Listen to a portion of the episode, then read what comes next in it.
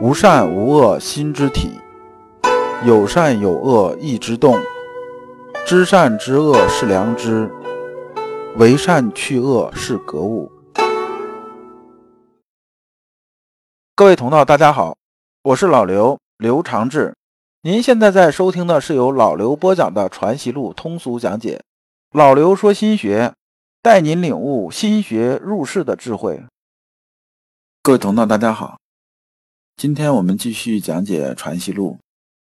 今天的题目是为学的次第，对应的《传习录》章节是一七三第七讲。那么呢，我们还是带着问题啊来听这一讲。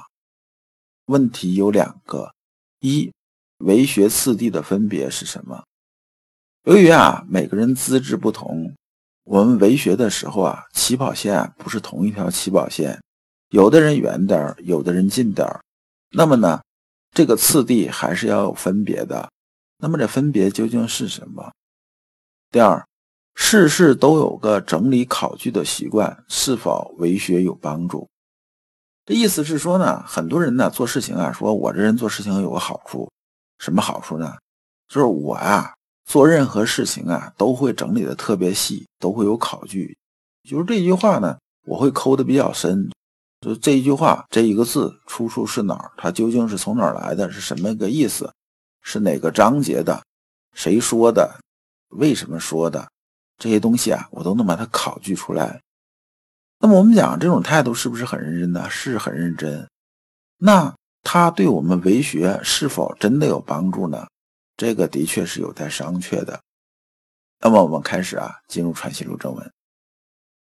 尽心三节，区区曾有生之、学之、困之之说。这一部分呢，我们在《传习录》上篇呢已经讲过，就是在学爱篇里边。这里边啊，我们等于复习一下。先生啊，也是把它重新说一下。先生啊，在这里边啊，打了个比方。啊，我呢也按照这个比方来说，我们都知道啊，有这么三类啊，就是根据资质不同，把这个人呢分成三类。第一类呢，就是说什么呢？就是生而知之的；第二类呢，就是学而知之的；第三类呢，就是困而知之的。那么生而知之呢，就是尽心知性知天的人；学而知之呢，就是存心养性事天的人。那么困而知之呢，就是妖兽不二，修身以四啊这类人。那么先生啊做了个比方说啊，生而知之这类人呢，是相当于什么人呢？就相当于啊这类人就是壮年人呐，就是这个年轻力壮啊，身体非常好，百米随随便便就能跑个十二秒，就是这种人。那么他经常啊出去啊跑跑跳跳啊，这搞搞田径啊，是走走长路啊，做一些体力工作啊，是基本没什么太大问题。那么第二类呢，存心养性事天的人呢，比方啊，就像什么，就像两三岁这种小孩儿，这种小孩呢，你让他去走长路啊，去跑跑跳跳，去跑个百米，他是干不来的，他只能什么呢？他只能啊，在这个院子里边呢，这个父母看着或者家里边人看着啊，说在院子里边走一走啊，连上马路啊，我们都得小心，因为谁知道他出去之后会不会被车碰到，都很小心。所以只能在院子里面练习。那么妖兽不二，修身以四啊，这人相当于什么状态呢？就相当于啊，这小孩大概一岁左右，刚刚能开始走路，走路这还站还站不稳呢，他只能扶着墙啊，慢慢的练习啊，这个能站起来，保持好平衡啊，慢慢挪步。这个分类啊是这么一个分类，先生是打这么个一个比方。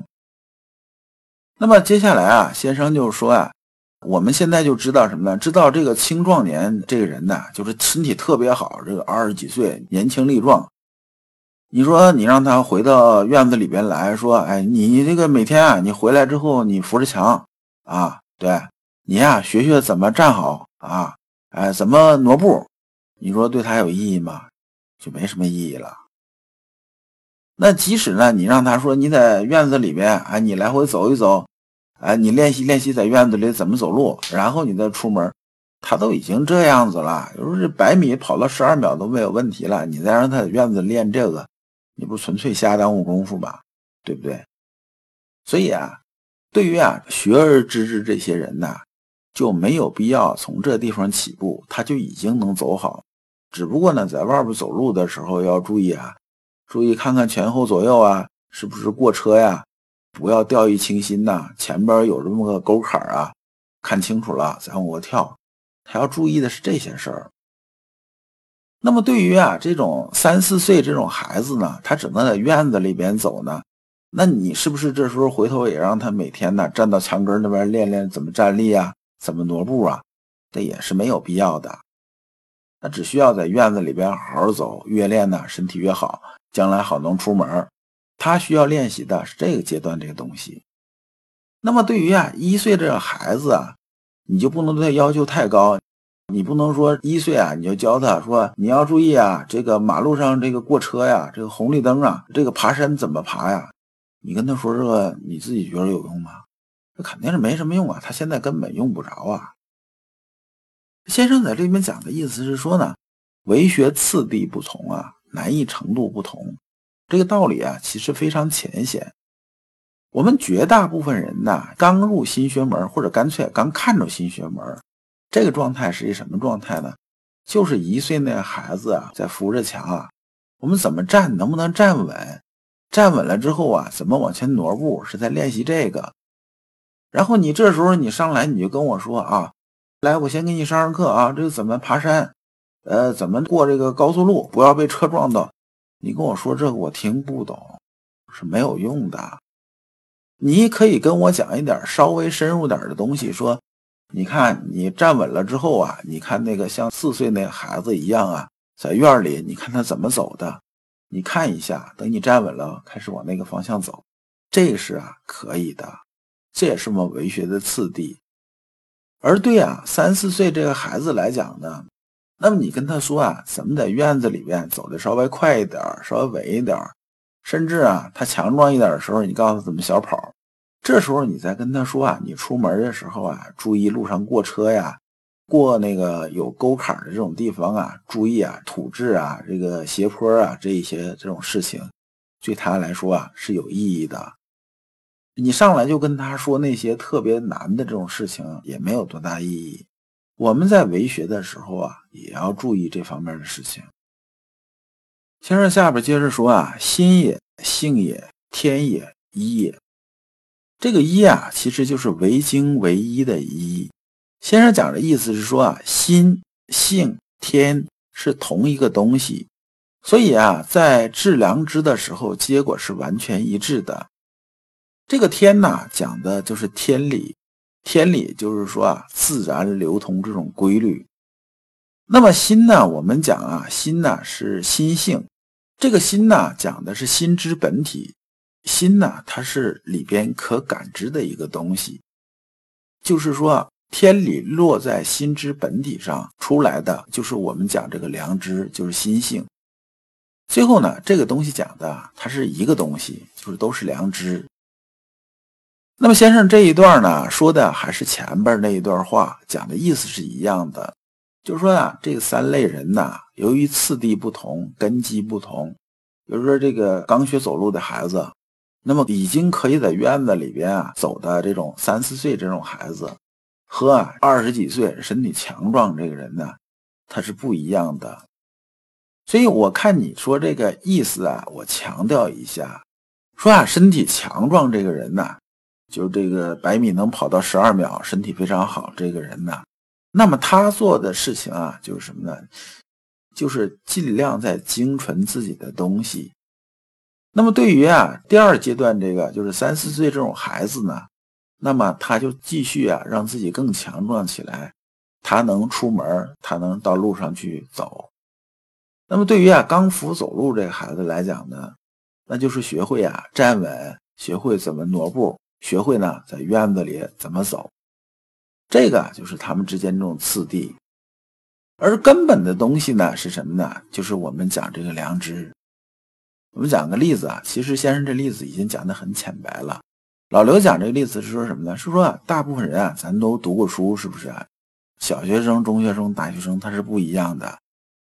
你小学生经常老师留作业是说啊，这个练习题啊，这个回去你要做多少多少多少。做的大部分都是一加一等于二，一加二等于三，然后背这个乘法口诀，干的是这个。哎，刘呢，语文作业呢，经常是说，哎，这一页书啊，这一部分是不是这一段回去抄一百遍？当然，这么狠的老师我也是见过的啊，这还有抄一千遍的。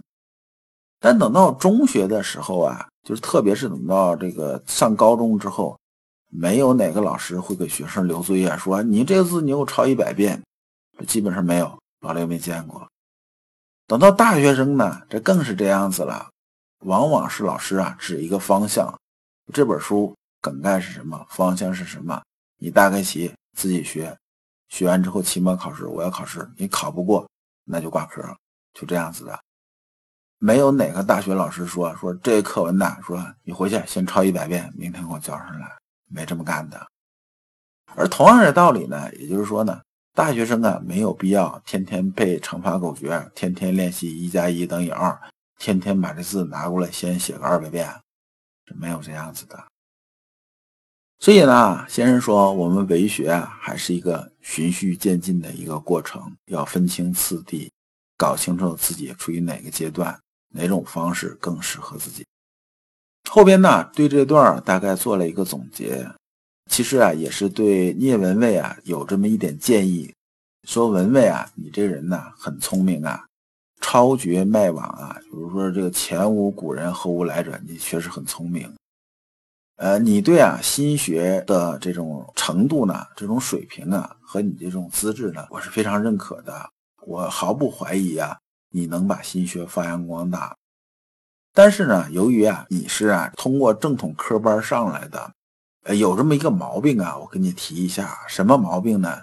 就是因为你以前呢，总喜欢搞解说文艺啊这种事情。解说文艺，就是说我们讲一个字儿，我现在看着好多人讲课也是这样子，上来一个字啊，就给你引经据典的，说这个字啊是从哪儿哪儿来的。那么呢，这个从哪儿哪儿来这个地方又是从哪儿哪儿哪儿来的。这么讲的时候啊，很容易把下边人讲的昏昏欲睡啊。因为你给我讲这一个字儿，我只需要知道啊，你给我讲这部分是什么意思。我对钻研某个字儿，钻研到打破砂锅问到底，这一钻研钻研多长时间，我是没有多大兴趣的。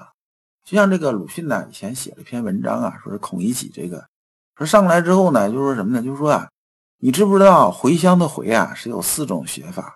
他把这个当成学问，其实啊，这对我们修习心性是没有多大用处的。训诂学啊是一门学问，但是它不是真学问，它呢只是一个旁支，它不是真学问。先生这里边呢就提醒叶文蔚说呀，你要注意，你可能在这上面呢会耗费啊不必要的这种精力和时间，而且呢会给自己添很多障碍。我很担心呐，你把这个方式方法传递下去啊，会影响到别人。就说呢，你总强调啊分书比合，分书比合讲的是什么意思呢？就说事事考据啊，这什么事情都上来进行分析、梳理、比较、综合，然后以求融会贯通。但结果是什么呢？结果往往是作茧自缚，让你的功力啊不能专一啊，就是不能达到精纯。这个事情啊，其实对修心性来讲啊，它是很耽误人的一件事儿。这个事情不能不剔除啊，而且要剔除干干净净。如果你不知道如何进入心学殿堂，如果你在为人处事时经常左右为难，如果你在入世践行时经常茫然无措，那么你可以加老刘的微信。老刘的微信是老刘说心学的首字母加三个六。老刘为你答疑解惑，带你趟过晦涩的暗河。到达智慧的彼岸。那么这一讲呢，我们就讲完了。下一讲我们讲谦谦君子，温润如玉。感谢诸君。